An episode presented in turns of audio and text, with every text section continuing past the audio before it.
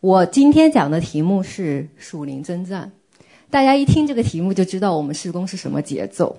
那个新年第一次也没有温情脉脉，也没有互相寒暄，直接就来属灵征战。那我知道这个题目的时候，我问说：“这个第一次聚会就要讲这个吗？”然后那个我们的黄黄参谋长就很很温柔微笑的说：“对，呃，当然他是给我传简讯，他说因为这个节奏不一样，所以呢，那我就。”啊、怎么讲呢？呃，在我知道这个事情之后呢，有一个大家也都知道这个事情之后呢，有一位姐妹也跟我传简讯，特别给我发了一篇呃文章，叫做“情商只有情商低的人才会不停的讲道理”，所以这个就把我置于两难之地。我想说。我也不想做这个情商低的，但是这个属灵征战不讲道理好像也不行。那我这样子，我就只能是，呃，也感谢神。其实在我知道这个题目之前，神给了我两个星期前就开始给我话语。那个时候我不知道是这个题目，但是呢，我觉得圣灵真的是呃非常的知道我们需要。虽然他当时没有告诉我说题目是什么。但是的确，中间有些话，我觉得我还是可以在这里分享。所以呢，嗯，在进入真正的讲说切实的一些个人经历啊，或者我自己的一些分享之前呢，我还是不得不来讲一些基本概念。所以大家来，如果已经知道明白的呢，大家就来容忍一下啊。这个主要是说，嗯。首先，我们要明白一些基本概念之后，可能才能知道说我们为什么要做属灵征战。那属灵征战其实呢，熟悉的人呢，呃，或者说在主里有一段时间的人呢，我们都知道这个属灵征战的这个在圣经里的呃原理，或者是那个话语的根基呢，是以弗所书第六章十到十二节。就在以弗所书，大家都知道那一那一段穿戴神所赐的军装的那一段。那这个我不都全念，就是说，它其中十二节就是说，因我们并不是与属血气的征战，乃是那些与执政的、掌权的、管辖着幽暗世界的，以及天空属灵属以及天空属灵气的恶魔征战。所以呢，基本上呢。嗯我是在传统教会受洗的。那在我呢，当然当然，传统教会是不会讲这些东西的。那在我大概信主后四四五年之后，我才知道说，原来一个基督徒受洗了，不管你愿不愿意，你已经在属灵的征战的战场上了。当时我知道这个事情的时候，我还挺。shock 的，我说怎么没有人告诉我这个事情？不然我也会多考虑一下。结果呢，四五年之后，我还是属于那种比较积极追求的基督徒。我还真的是说主日学带着孩子拖着大大大的小的，还一堂没落过的那种基督徒。就连我这样子算是在牧师的眼里都是主日学积极分子的人，我都不知道还有这么回事儿。所以呢。但是我的确当时呢是有困惑，因为我觉得说，为什么圣经的那些承诺、那些自由、那些丰盛，为什么在基督徒的生活中，甚至我看到很虔诚的基督徒的生活中，我都没有看见？包括我自己家里的一点的，比如说该不该买房子啊，怎么买房子啊，要不要做财务投资啊，甚至一些很低调的一些事情、很细微的事情，没有人告诉我们。那每次呢，我我胆子也很大，我都会去问那些嗯、在那在在呃很近前的那些牧师，甚至是就牧师执事啊，那些都甚至都是他们都是嗯、神学院毕业的，我就问他们说，那我要不要买房子？这个问题我问了他们无无数次，最后他们只能微笑的跟我说，那要看看你要想干什么。当时我就对这个答案我非常不满意。那我觉得说，这个做基督徒道理好像什么事情也不能解决啊，工作遇到困难也不知道该怎么办，教导的方式方法跟世界的教方式方法也没有什么区别。所以那个时候我就陷入一个非常非常的一个干渴的时期。我就觉得那到底我们信主是为什么？我们依靠的是什么？那我这个人又是属于比较呃比较真实的那种，我是没有办法活在说书本里有给我承诺，但是我活不出来。这个东西让我就非常的煎熬。那这个就造成了我对圣经的这个不满足。然后呢，感谢神，那个时候就带领我就认识了事工。从认识事工开始，我才知道说有属灵征战这个事情，还是真的是非常的真实的。那其实我也做了一些功课，想说两个星期前圣灵就把一些话就慢慢的放在我的里面。昨天呢，我也花了一点时间做了一下整理。那我只是简单的呃说一下，就是我查到了一些原理的资资料，比如说什么是属灵征战呢？就像刚才我念到的以弗所书六章十到十二节。那我们的对象是什么呢？魔鬼撒旦。那魔鬼撒旦的特点是什么呢？能力大。第一，他是能力大的，因为这个世界都是他的，这有没没有什么好争议的。所以我们常常觉得好困难，突破好困难。为什么？我想活出神的心意就是很难，这是很正常的，因为他的能力很大。因为我们在这个世界上。第二个呢，他特性是邪恶的。他要不是邪恶的，我们干嘛跟他征战？所以呢，其实能力本身呢，这个东西呢，是个中性的东西，就像钱一样，看你怎么去用。但是就是因为撒旦呢，他是滥用这个权利，是滥用神给他的能力，所以他就带着邪恶，而且他是敌对神的，他也不按照圣经的原理，也不按照神的心意，他就做那些败坏道德、堕落的生活形态。这就是我们要去征战的东西。第三点，它的特点就是它是很狡猾，就像嗯，刚才明老师也提到一些，然后看到圣经的约伯记里面，其实约伯这个人是非常正直，完全没有瑕疵。可是神允许撒旦来试探他，那撒旦一旦抓了一点的机会和把柄，或者是说得到许可，他会不择手段的摧毁，而且他这种狡猾。不然是正面的攻击，要不然就是迷惑，就是他也会装化妆成光明的使者。所以呢，圣经也说，他有的时候就是吼叫的狮子，到处在寻觅可吞噬的；有的时候呢，却又是狡猾的蛇。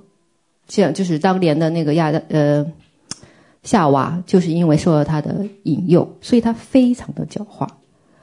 所以这个事情呢，我们不能够掉以轻心。不能觉得说哦，我属神了，神会保守，当然会，但是不意味着我们没有征战。那征战呢，还有三个级别。现在我们讲的就是说，简单分成三个级别吧。一个是个人生命层次的，第二个是家庭和社区的，第三个就是区域和国度性的。那像区域和国度性的呢，其实这就是我们施工的命定。那我们也听到说，如果在施工待了一段年头的人呢，都知道我们反反复复、反反复复的在讲。我们有军队，我们有海外代表团，反反复复都讲这个事情。这个事情不是今天不是我的重点，因为我相信这个话题也不是一次能讲得清楚的。今天我会比较 focus 在，就是说会比较着重于，而且我是个很务实的人。我要看看我到底能得到什么好处，或者是说我要怎么去做，我才知道这个事情的真假。所以呢，我会今天专注在个人生命层次的征战和家庭的征战。这也是神这几年吧给我的一个带领。这我来到事工，想想看也快有五年，也有五年。这五年里面呢，就是神一路的。带领圣灵一路的带领，那个人生命层次呢？这个其实是一个最初的征战的阶段，但是它又却是最重要而且会持续一生的征战。这在罗马书十二章一到二节说，就是那个将身体献成活祭，不要效仿世界，只要心意更新变化。所以这会是我们一生的功课。所以不管我们打到哪个级别。不管你打到哪里去，最后落实到现在的还是你的生命层次这一块儿。我记得呃，周五祷告会的时候，甘老师分享，其实征战怎么打？首先是什么？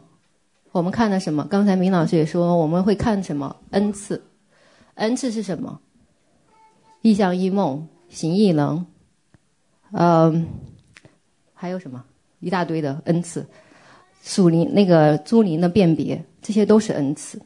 那刚刚开始打的时候呢，我们大家会看恩赐，因为我看的，如果我在一个灵界里面，灵界不是我们肉眼能看得见的，所以我们不知道该怎么打。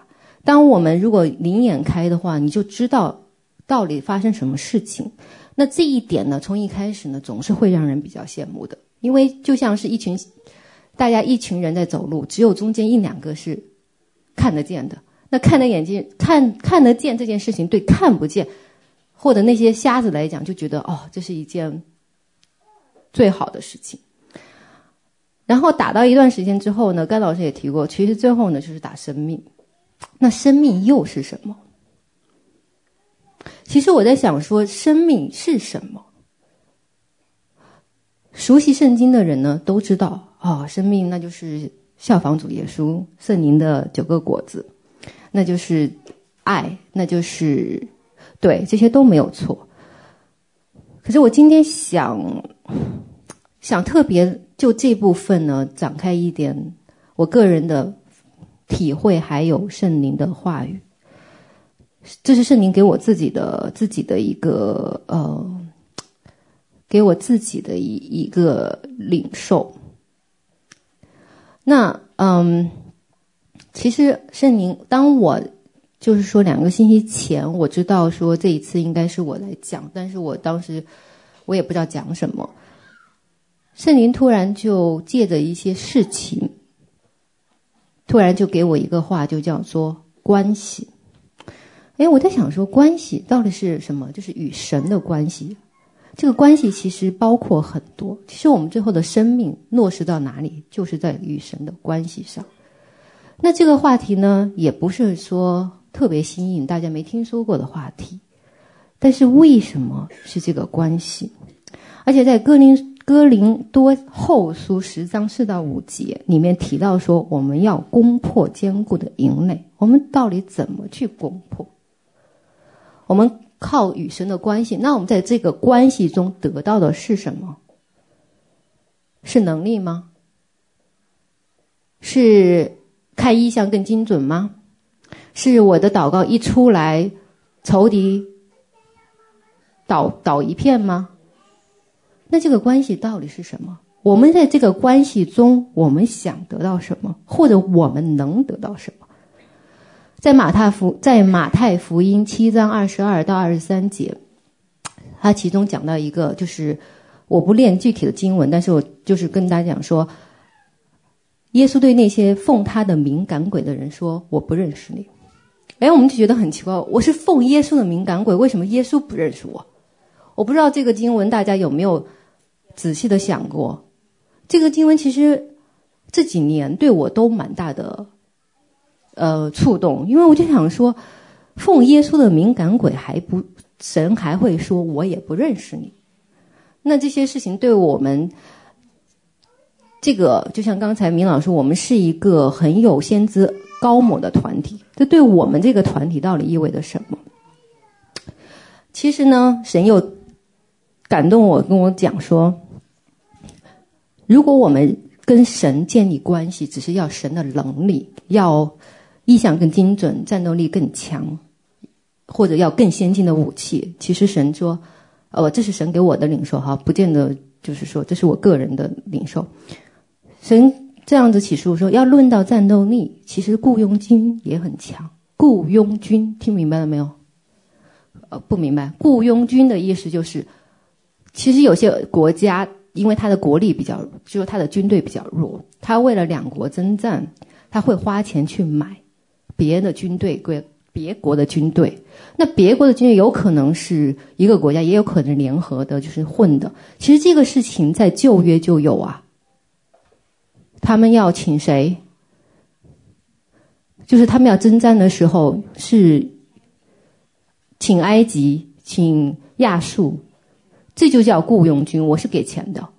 所以雇佣军呢，其实很简单，他不需要关系，不需要情绪，他只需要卖命，他们也有奖赏，奖赏就是那个条件。所以当时神跟我提到这三个字的时候，我觉得说，嗯，这个我是从来没想到过，我觉得这也不是我能想出来的。然后，在这个雇佣军里面，他说我如果要要人帮我干活，多的是的人，为什么我一定要让？或者他有天使啊，他都不需要这么复杂，他有天使啊，他为什么一定要我们去干？他要的不仅仅只是君王与臣子的关系，因为那个不是真儿子的关系。那我们在事工里面多次的讲到，如果不是儿子的名分，我们是，我们就不是那个后世，我们不能够跟主耶稣一起同为后世，我们也就不能有那个继承权。那我们没有继承权意味着什么？我们没有天上的产业，奖赏是可以有的。可是那个东西，我们要的是什么？那在关系中呢？具体的表现形式又是什么呢？长期的家庭生活，包括夫妻、子女、同工关系，就是共同在神里的服侍。那据我自己观察哈，我个人的也好，我观察周围的弟兄姐妹也好啊，通常呢。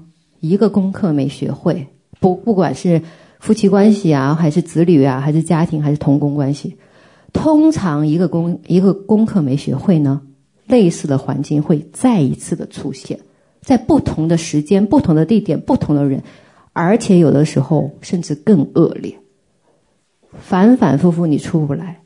哎，这个事情在我信主之前，其实我都经历过。我我我就简单说句，对我自己来讲，我当年。移民，我自己是个人移民，二十几岁我自己移民。那我移民呢？大家看起来好像我觉得很上进啊，很怎么样？其实不是，我真的知道，我当时就是想逃避在国内的那个单位里的那种领导的之间的复杂关系。因为我当时是受到，现在知道说我是受到了集体的耶西别的灵的欺压。那当时对一个刚刚毕业不久的年轻人来讲，是一个非常大的压力。所以那个时候我不知道，我也不认识神，我只是觉得我要逃离那个地方。好，我就逃了。神也很恩待我，我就很快的移民过来，自己移民过来。移民过来之后呢，我觉得就是因为还不认识神嘛，就觉得哦，事情解决了，没关系，我就逃了。结果呢，神非常有意思，在我上一份工作里面，因为现在我是在政府工作，在我上一份工作，我在一个 community center 工作的时候，就是社区里面工作。神给了我一个一模一样，但是只是说用英文来沟通的一个环境。哦，当时我都快疯掉了。我当时那一年，我的天呐，我当时一年被他们压抑到一个什么程度？我当时生完老大，过了几年，我准备生老二。我那一年我怀不了孕，我那一年就是压力大到那种程度。觉得根本那个时候，那个时候对，那个时候我刚信主不久。就在传统教会，没有人任何教导说我该怎么处理。可是那个事情呢，等我也是圣灵带领，我觉得那个时候神非常恩待我。有一次我实在是被逼得没办法，因为我就是莫名其妙的被权柄逼压。我干好了我的事情，他也不满意，到处传播传播谎言，而且总是威胁要辞掉我。我也不知道为什么。那。那这个问题呢，我只记得那一天，我非常大的一个，我那时候还没有到施工来，我也不知道，我真的没有办法，我就突然一下，那个时候我没有，我连定时的那个就是定时的祷告生活都没有，读经生活也没有，你有想到说我在教会还算是很很很好的，就是很很热爱神的人。我那个时候根本没有任何的东西，但是有一天神就我就不知道为什么突然一下我就在神的下面跪下来，我就跟神讲，因为我尝试也要逃，我当时大概去了半年，我发现形势不对，我就赶紧申请工作。那我而且的确我我申请了一份离我家开车大概只要五分钟，也是社区的工作，待遇各个方面，而且我一面试的时候那个负责经理非常喜欢我。基本上就跟我讲，只要你愿意，你明天来就可以。可是神就拦阻，就不让我走。我当时就知道说，诶，怎么走不了？但是我就心里很不服气，我想说，呃，我只要因为是他们明很明显的是他们的不对，我只要我走了，我就没有这个麻烦。可是神就是不让我走，走不了的时候，我就真的很纠结。然后那天我就突然圣灵，我也不知道那时候圣灵充满是什么感觉，我就是跪在神的面前，我记得很清楚，在我自己的卧室跪在地上，我就跟神讲，我不逃，我也不走，我就看你来怎么解决这个事情。当我做出那个祷告的时候，当然那是很痛苦的一个祷告，因为我身体因为压力都出现状况，我自己都知道。但我这个人以，对我来讲，能让我出现那么大压力的事情，其实还蛮不多见的。所以我知道那个事情对当时对我非常大的压力。可是神就让我做了这个祷告，我做完之后，我就开始等神的工作。所以呢。神不让我们从一个关系或者一个环境能不能轻易的逃走，因为逃走你是逃不掉的。这就是为什么说，我记得明老师之前也说过，为什么要委身？尾声就连一个婚姻也是这样子，一个夫妻关系也是。我不能说哦，跟他搞不好，我就是算了，离婚有什么不？就是在法律上，在道德伦理上也没有什么不对的。所以，但是呢？神不喜悦，神不喜悦，不是因为说神自己不喜悦，神是知道那对你也不好，所以在关系中，夫妻、孩子，那孩子更是没法说，那你也不能说这个孩子，我生下来的时候看他活泼可爱，到了三岁，我发现他不听话，我就把他扔掉，这也是不可能的事情。那还有一个很微妙、很奇妙的事情，就是同工关系，这一点呢。其实要我讲之前呢，我是真的祷告了很久，觉得这个话题呢很不好讲，因为原本来讲呢，同工关系是应该来讲是这个地上在地上哈，应该最和睦的关系。为什么？大家有共同的信仰呀，大家都很爱神呢，大家也都决定说我要把对方当成肢体兄弟姐妹啊。可是为什么？同工关系并没有照我们想象的，或者按照神的心意融洽，这也是另外一个关系。那这种长期的近距离的关系呢，其实是最能看得出我们老我磨练的状况。我要强调是近距离，这个。距离产生美，就像夫妻，如果两个人长期的分居，呃，不是分居，就是长期的因为，比如说工作关系或者什么生意关系，没有办法住在一起，偶尔可能呃回来一趟，你会觉得哦，他们关系好好，感情好好，可是那个不真实。父母关系也是，呃，子女关系也是。当你可能在外面。过了一两年回来看一次父母，你就觉得你我我不知道大家，我自己回国，我去探访我的父亲、我的姐姐，每次我回去大概顶多一个月，我觉得我简直是天天被人请客，天天捧着，你要干什么干什么，这简直就是过年，天天过年。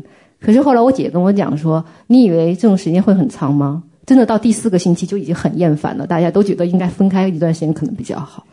所以，这种近距近距离哈，长期的近距离是最能够看检验我们自己这个老我。这个老我又是什么呢？就是我们的个性啊。我们通俗讲是我们的个性啊。我们希望事情按照我们的想象啊发展呢。那在圣经里面呢，老我是那些情，现在我们的私情邪呃邪情私欲也是什么？具体来说，骄傲、自怜、自爱，还有什么？敏感，还有什么？议论、嫉妒、纷争，这些在圣经里面我们都知道。了解的人呢，读过一段时间圣经，我们也都知道什么叫老我。神呢，就是要让我们在这种近距离的长期关系中来磨练我们，这就是我们所谓的生命，对不对？那。在在在我在神突然讲到关系这一块的时候，突然就给了我一段经文。这个经文也是我从来没有想到过的，是马太，呃，对，sorry，不是，是提摩太后书。哦，sorry，提摩太前书五章二十三节。这段经文呢是非常有意思的一段经文。那熟悉圣经的人都知道，说提摩太前后书呢，其实呢被大家普遍认为就是，呃，教牧同工书信，好像是说在讲说，在教会你应该怎么样子去处理一些事情。而且很有意思的是呢，在五章二十二节和五章二十四节都讲的是你如何去为人祷告，你如何去做这些事情，看起来很正常。可是就在那一节五章二十三节。保罗突然提到了一句说：“说什么？你的胃口不清，可以适当用点酒。”我查过资料的，你要知道说，在他们保罗那个时代呢，写个书信其实是非常不容易，而且价格昂贵。也就是说，他们那时候物资贫乏嘛，那写信不像我们要纸要笔随手就来。他们不光是写完了之后呢，他们要把找人去把这个书信送到他们想送到的人的手里，那个费用是非常高的。所以他们基本上惜字如金，他们不会随意的写一些有的没的的话。可是，在这一句里面，在这么宝贵的前后书信，在教导说该怎么去。该怎么去做神的工作的时候，他却提到这种非常私人的一句问候。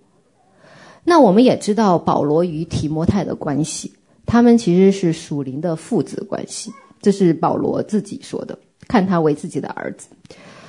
那这当时神把这一句经文放到我的心里的时候，我就突然明白说，神是让我们。特别在同工关系，他是我们的榜样，就是保罗和提摩太的这个关系，是神要设立我给我们的同工的榜样。也就是说，论忙论忙碌，保罗会不会最忙？整天东奔西跑，到处传福音，而且受逼迫，有生命的危险。论恩赐，保罗上过三层天，他说的方言比我们任何人加起来都多。他是一个有恩赐、有生命，而且是忠心服侍神的神的仆人，这是大家公认的，没有人会去怀疑这件事情。可是就在这么前后章这么重要的经文里面，他居然会提出这样的一句问候的话语，或者只是关心，听起来就好像说你手破了，拿个邦迪包扎一下，就这么简单。难道提摩太他是一个成年人，他不知道会处理这样的事情吗？还有一个，提摩太本身其实是一个胆子很胆小、怯，就是比较害羞、比较胆怯的一个一个一个童工。那要论恩赐和能力，其实提多应该比提摩太更厉害。也就是说，他办事情效率很高。保罗去派提多去到教会里说的话、做的事情，他一次就能完成。可是提摩太不是。因为他的胆小或者他的生性的害羞，让他有服侍方面他有阻碍，所以在那本书里面多次的提到他要刚强壮胆，也有他的这种经文。其实这边当时我就想说，为什么神要给我这段话？我觉得听起来很不搭的感觉。但是神就是后来我觉得我明白神的心意，就是说，其实我们同工之间哈的关系呢，有的时候只是一句。善意的提醒，甚至只是需要一个鼓励的眼神或者拍拍肩膀就行了。其实并不会给我们造成多大的负担，因为当我们谈起关系的时候，我们觉得是一件又费时又费力，而且吃力不讨好的事情。因为那需要时间，不管你跟人的关系，你是需要时间去建立的。特别是我们跟熟悉人之间，因为我们已经有了之前的。无论是伤害也好，摩擦也好，冲击也好，先入为主的印象也好，你们不发觉说，我们跟一个陌生人，有时候我们跟一个陌生人交往，反而比熟悉的人更容易吗？但是神为什么不让我们逃？就是因为这是与我们有益的。因为大家都明白，征战到最后靠的是什么？生命，生命又是什么？忍耐、爱心，圣灵的九种果子，忍耐、爱心，而且我们要给彼此都要有极大的忍耐和耐心。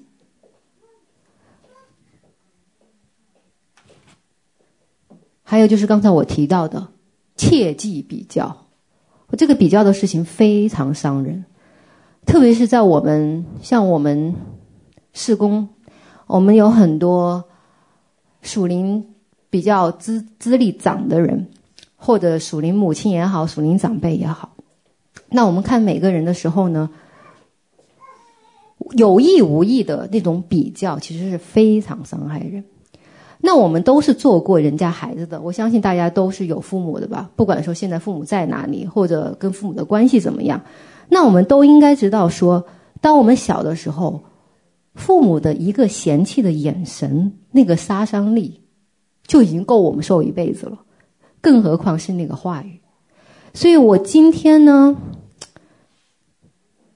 为什么非要在关系这块？好像听起来跟属灵关属灵身上没有什么太大的直接联系。为什么花这么多的时间要讲这个事情？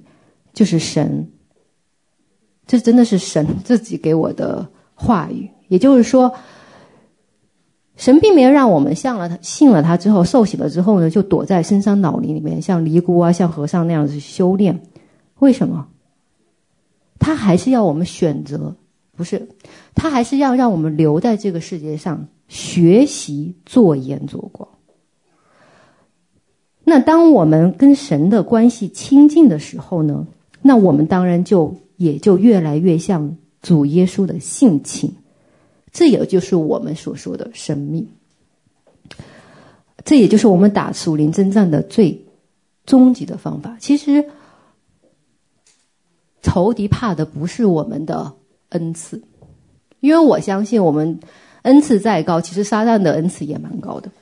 仇敌也不是怕我们外表的慷慨激昂、斗志满满，他并不怕这些。你吼得再厉害，你叫得再大声，他根本不 care。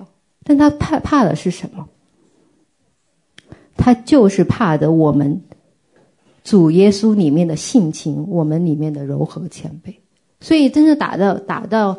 打仗打到一段的时间之后，我们发现我们可以有很强的意志力，我们可以很强的来控制我们自己不受搅扰，我们甚至可以排除万难，家里的拦阻、周围的不理解，甚至杀头我们都愿意。可是这些是真的让我们最后能够见神的方式方法吗？那我也只是。把这个问题留给大家。我从来没有否认过恩赐，我也从来没有否认过说，呃，神伴随我们的神迹其实，那个其实是一个神。当我们在地上的时候，神就给我们的奖赏，那是非常让人渴慕的。但是在那个之前，神让我们跟他建立一个建立一个坚固的关系。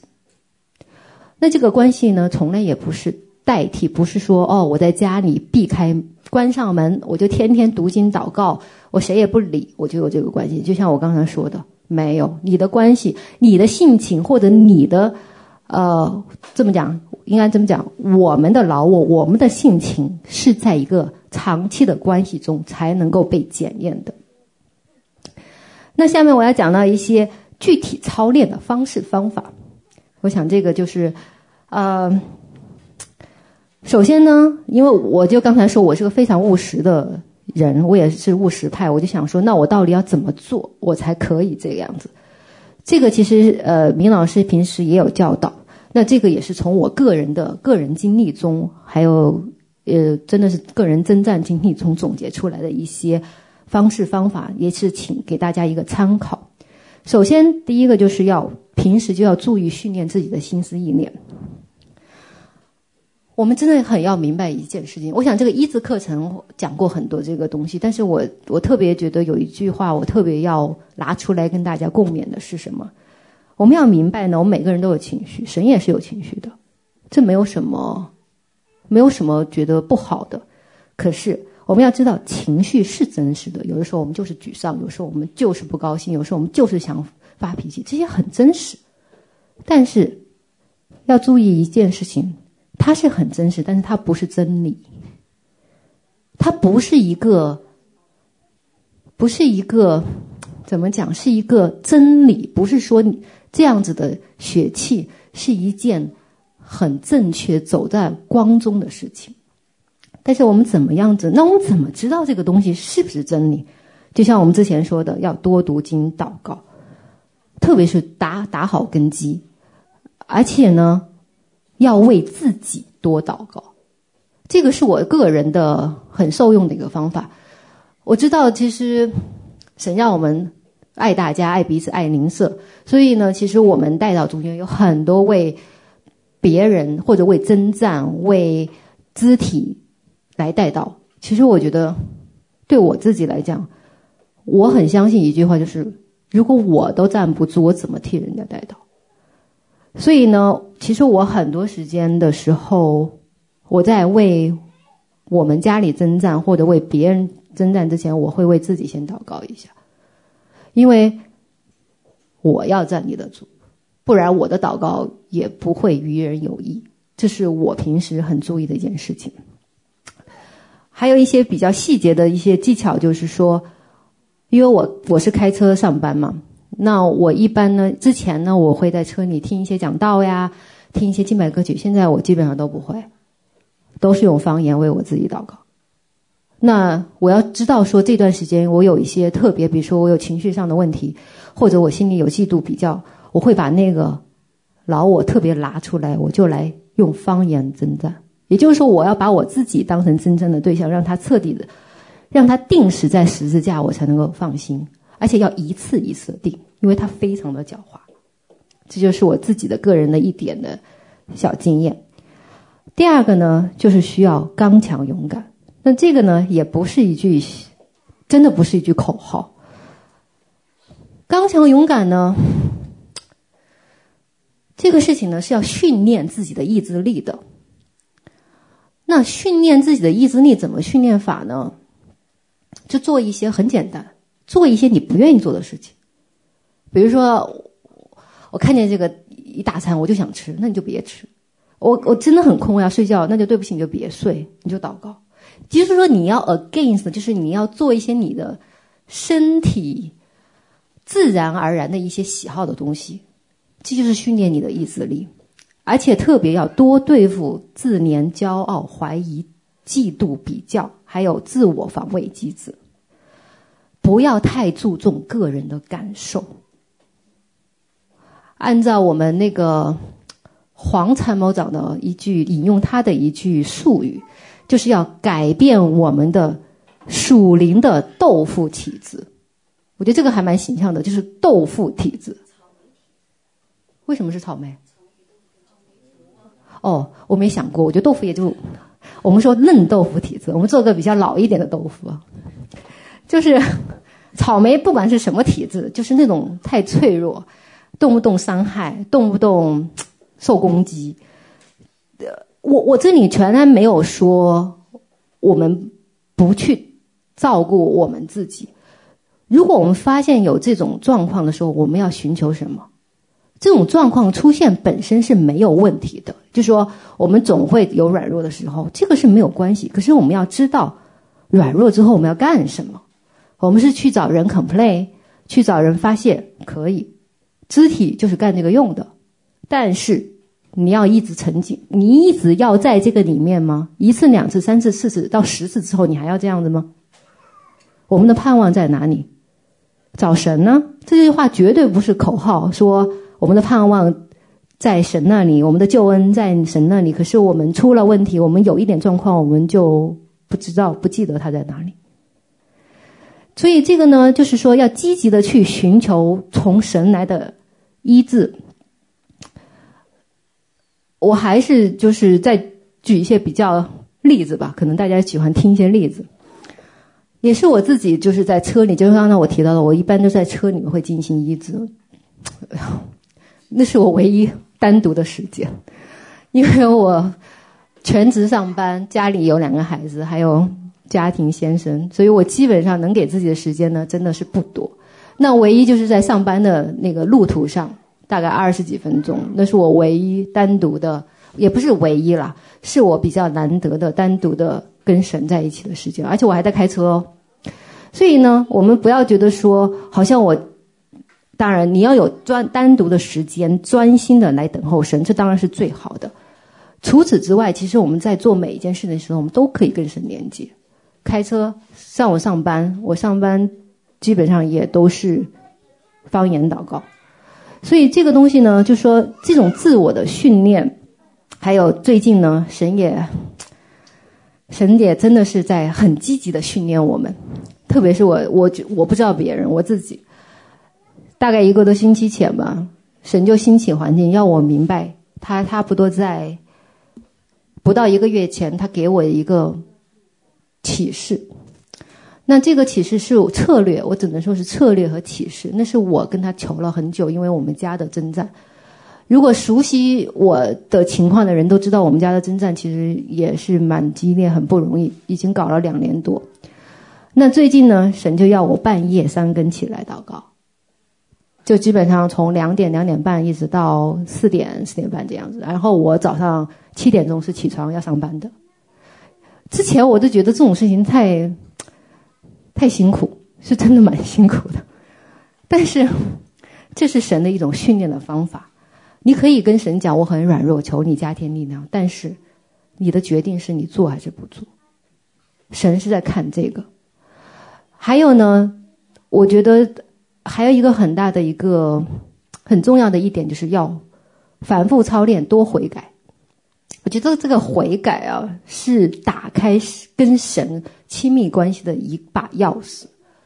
不管我们自己多么用多少的方言，用多少的征战，用多少的祷告，可是如果我们不悔改，基本上那个效果非常，我自己的我自己的经验哈、啊。大打折扣。那这个悔改是一定要从神那里来的。有的时候我们都不知道自己犯了什么罪。我也不是鼓励大家整天小心翼翼，呃，就觉得说啊，我这块做错什么，我这块做错，其实不是这样子的。悔改是一定要从神来。我我之我我之前跟跟一个同不是跟可能跟同工或者跟肢体分享过，我我只是简单说一次。就是有一件事情，当时是我在服事里面做的一个事情吧。哦，说白了就是，这大概是有好几个月前的一次那个祷告会。那祷告会呢，平时周五祷告会呢，我记得我说过，应该是我负责。但是呢，我那时候刚刚从国内回来，整个人的状态呢，就还是处于那种世界享乐的状态。所以呢，那一次呢，我回来之后，我知道说是几点钟开始。八点钟开始，但是我们同工 support 应该来讲说早一点去。好，但是呢，我那个那个时候呢，我就踩着点，八点钟就来了。我想说，反正有明老师，怎么地也轮不到我担心。结果那个事情呢，本来平时这么做呢，他也没说什么。但是那天呢，不知道神给他什么启示，然后他看我这种散漫的态度呢，他当时就很不客气的当着几个人说了我几句。虽然我这人脸皮比较厚，但是你说这么大的人。当着这么多人面，我还是心里有点不舒服吧。那当时呢，我也通过我多年征战的经验，我就马上的去对付我自己里面的那个情绪。所以当时一切都很平和，完全没有。但是我心里还是不服气。其实有一点，我就觉得说，至于吗？我也没迟到，只不过就是没早来嘛。当时我真的是有这种想法。好，我也没去管他。我当时就跟神讲说：“哦，我要原谅，我要怎么样？”我还在这样子跟神讲，然后。这个事情就当时就过去了，然后过两天，那是明老师在海外大导堂在讲一个什么事情，一个课程。我是早上六点半吧说起来，当时我是睡得迷迷糊糊，我就起来把手机打开，然后再听。他当时提到一个问题呢，其实我觉得跟我没什么关系，因为我觉得神已经对付过了，所以我当时完全没想到这个事情跟我有什么关系。但是当时我就躺在床上的时候，六点半到七点那个时候，那是周六早上、周日早上，我不记得了。突然一下子，突然一下子哦，他当时是在指，他当时是在指出一些海外大导团的状况，可能是需要大家悔改的。可是我当时真的觉得那个状况跟我没有关系。但是突然那一瞬间，我就开始，我就知道那个悔改的灵下来降到我身上，我就不停的哭。我我一边流眼泪，我一边想，我这是为什么哭？真的，我就真的是在想说，我到底是为什么哭？我就想不出来我为什么哭。我跟神讲说，你要我，我为什么？我还当时第一个感觉就觉得说，诶，是不是我在替别人悔改？你就是你知道吗？人的这种心理，就是我总是把东西推给别人，跟我没什么关系，因为那个事情真的跟我没什么关系。然后结果呢，就一直哭哭哭哭哭，我就不就是一直流眼泪，流眼泪，流到一个地步，我就想说，天哪！后来突然一下子的时候，我就跟神一直在祷告，说到底为什么？神就突然圣灵就给我个启示，就让我想起周五晚上的事情。哦，我想说，原来真的是我不对。所以呢，想说这种悔改呢，那当然后来我就真的是在神的面前悔改。然后呢，那明老师可以可以作证，接后的几次呢，我都是很积极的，那都是主动的。那以前我总是依赖他去分享，后来呃，人家说了你自己可以了，我就说好好好，我自己来。就是这个态度是跟你跟我们自己说哦，我知道错，可是我就心不甘情不愿，那是完全不一样的，因为这真的是神的带领。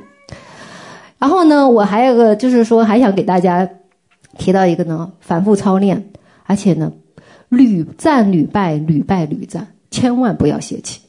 也就是说，没有一个，我相信没有一个人一次就把自己这个问题搞搞定，他会反复，而且是不同程度的来。所以就像剥洋葱，你剥了一层，你觉得哦，我对付好了，可是可能过一段时间他又来，你会觉得说这个这个情绪或者这个权势我不是对付过了吗？但是神这时候要提升你，说要不停的对付，也就是要以谦卑为装饰。还有一个就是要在敬拜中，你看，其实我们事工的敬拜真的很好。看到敬拜坛的那三对夫妇，我每次敬拜，我的妈呀，带起了气氛，属天的气氛，大家也都见识过。那我知道，其实很多肢体都跟我讲说：“哦，我在敬拜中就能够感觉到神，也能够跟神连接上，然后很受医治，很受感动，这是非常好的一件事情。”但是我想说的一句是：麻烦我们大家要行出来，不要只在乎那种当时敬拜的感觉和神的医治。比如说，神鼓励你，鼓励我们坚强勇敢。那等那个之后呢？请行出来。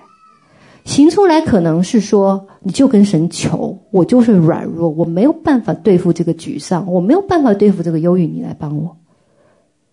不要只是引，只要享受当时的感觉，过后也是想，可是呢，被仇敌打趴了两次就爬不起来。这个就是我们想，我想说的刚强勇敢。刚强勇敢不是一个能力，而是一个决定。我们所有的东西都是一个决定，我们做不到。如果我们做得到，我们还要神干什么？但是我们可以决定。从伊甸从伊甸园的时候，神就给了亚当夏娃自由意志一个决定。有苹果在眼前，你可以选择吃还是不吃。在我们现在生活中也是，你遇到每一个情况，你可以选择顺服神还是不选择。我想跟大家讲是，就算你不顺服哈。神也一样爱你，神不会说你这个孩子不听话我就不要你，不会。那你想说那么多还不认识神的人，神爱他们吗？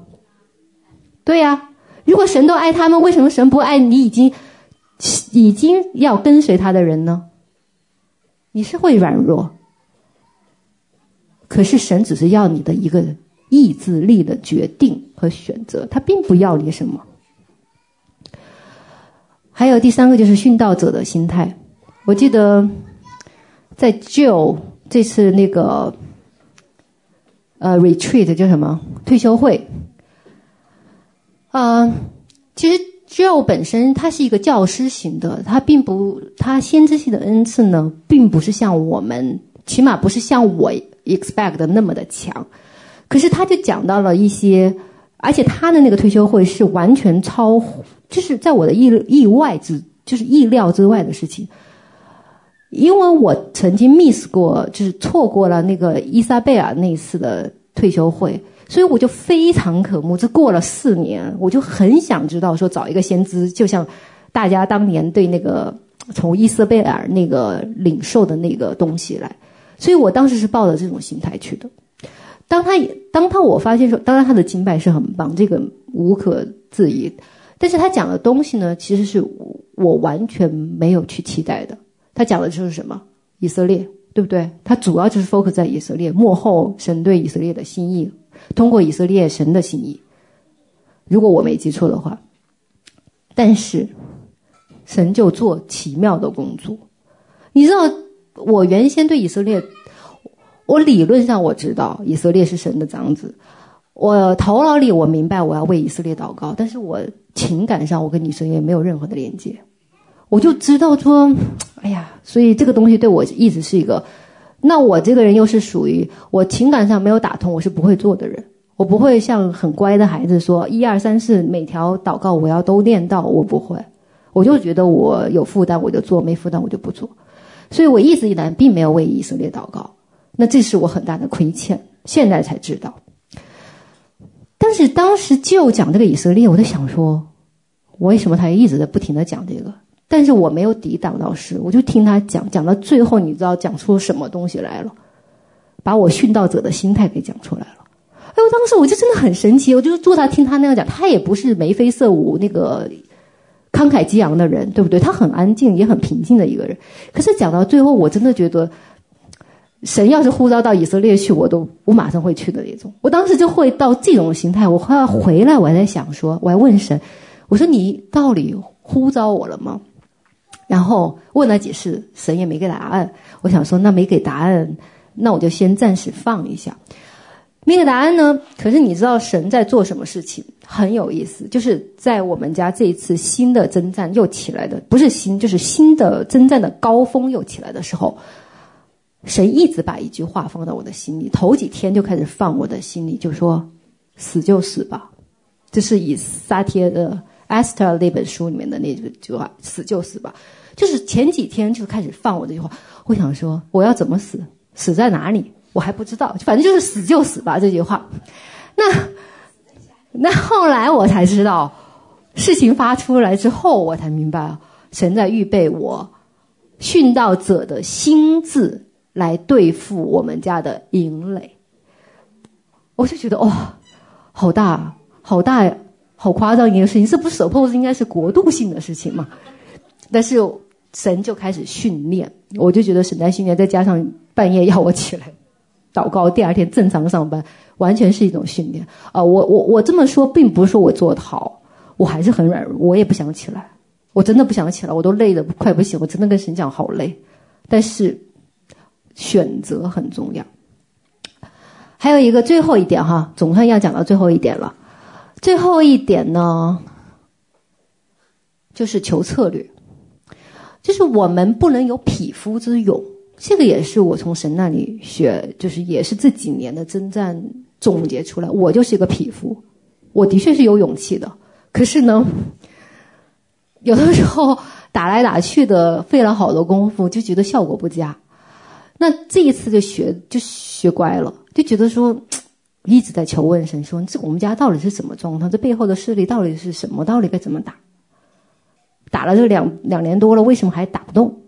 虽然我们家势力，明老师曾经跟我祷告过，说是联邦级别的，我也不知道这个联邦级别的势力是个什么势力，就是为什么就这么顽固？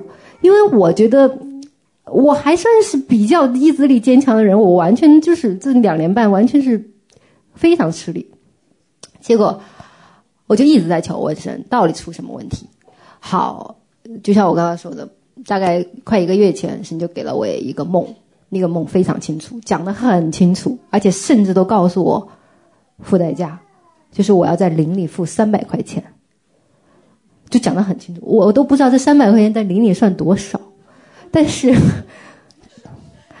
这这还算少哦。好，好，我听说一百块钱就不少了。Anyway，每每个人的衡量标准不一样啊。当时真的很清楚告诉我，你要付三百块钱。那啊、这就是策略。但是呢，就算拿到这个梦之后，我也不知道我怎么去付这个钱呢？对，付给谁？怎么付？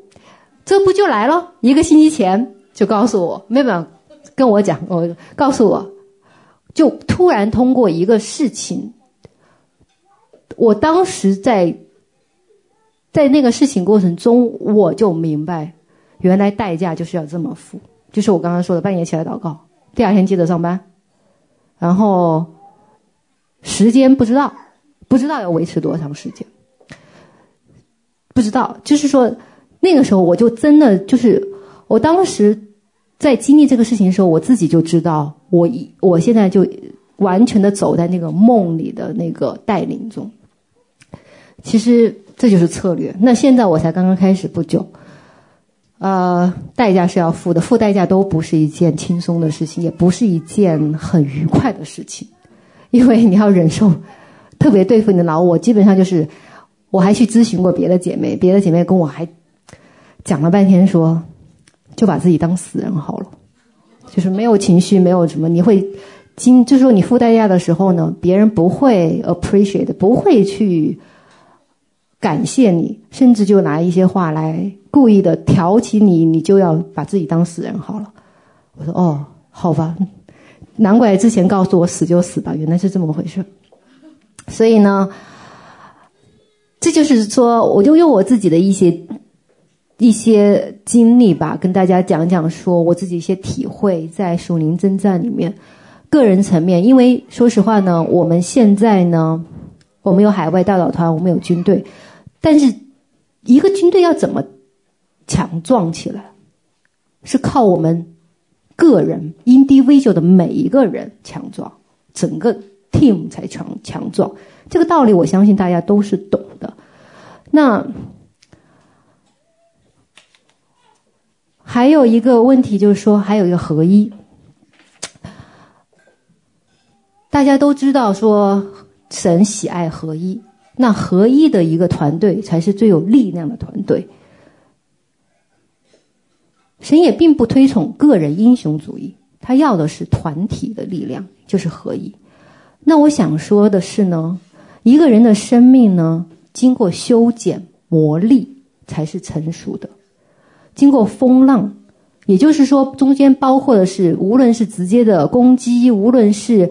呃，仇敌狡猾的引诱，还是甚至刚才明老师提到的神许可的试验，如果我们能站立得住，这样的生命才是成熟的。那同样的呢，经过风浪摩擦冲突，最后还是要选择互相包容、肩并肩、互相守望的团队，才是坚固不摧的团队。也就是说，近距离的关系。近距离的配合，最后大家选择，我们还是要同样的同进同出，一起为神征战，这样子才真的是一个合一的团队。感谢神哦，我觉得真的是神一直都很祝福我们施工，真的是这这几年我一路看着施工，跟着施工，从一个旁观者到最后。加入进来越来越多，经历到不容易，经历到大喜大悲，看到周围的种种事情，最后我们还是选择坚持为神站立。我觉得神真的很喜悦我们，而且呢，我也真的是觉得神给我们话，就是他在，这也是我跟我跟另外的姐妹祷告中，那个姐妹的领受。就是在今年里面，神会让我们的脚如同母鹿一般稳行在高处。那我们在新的一年呢，也真是求神继续的祝福我们的每一个人，每一个人在家庭、在个人层面上的征战的突破，然后也愿神祝福我们在国度里的突破。感谢神，谢谢大家。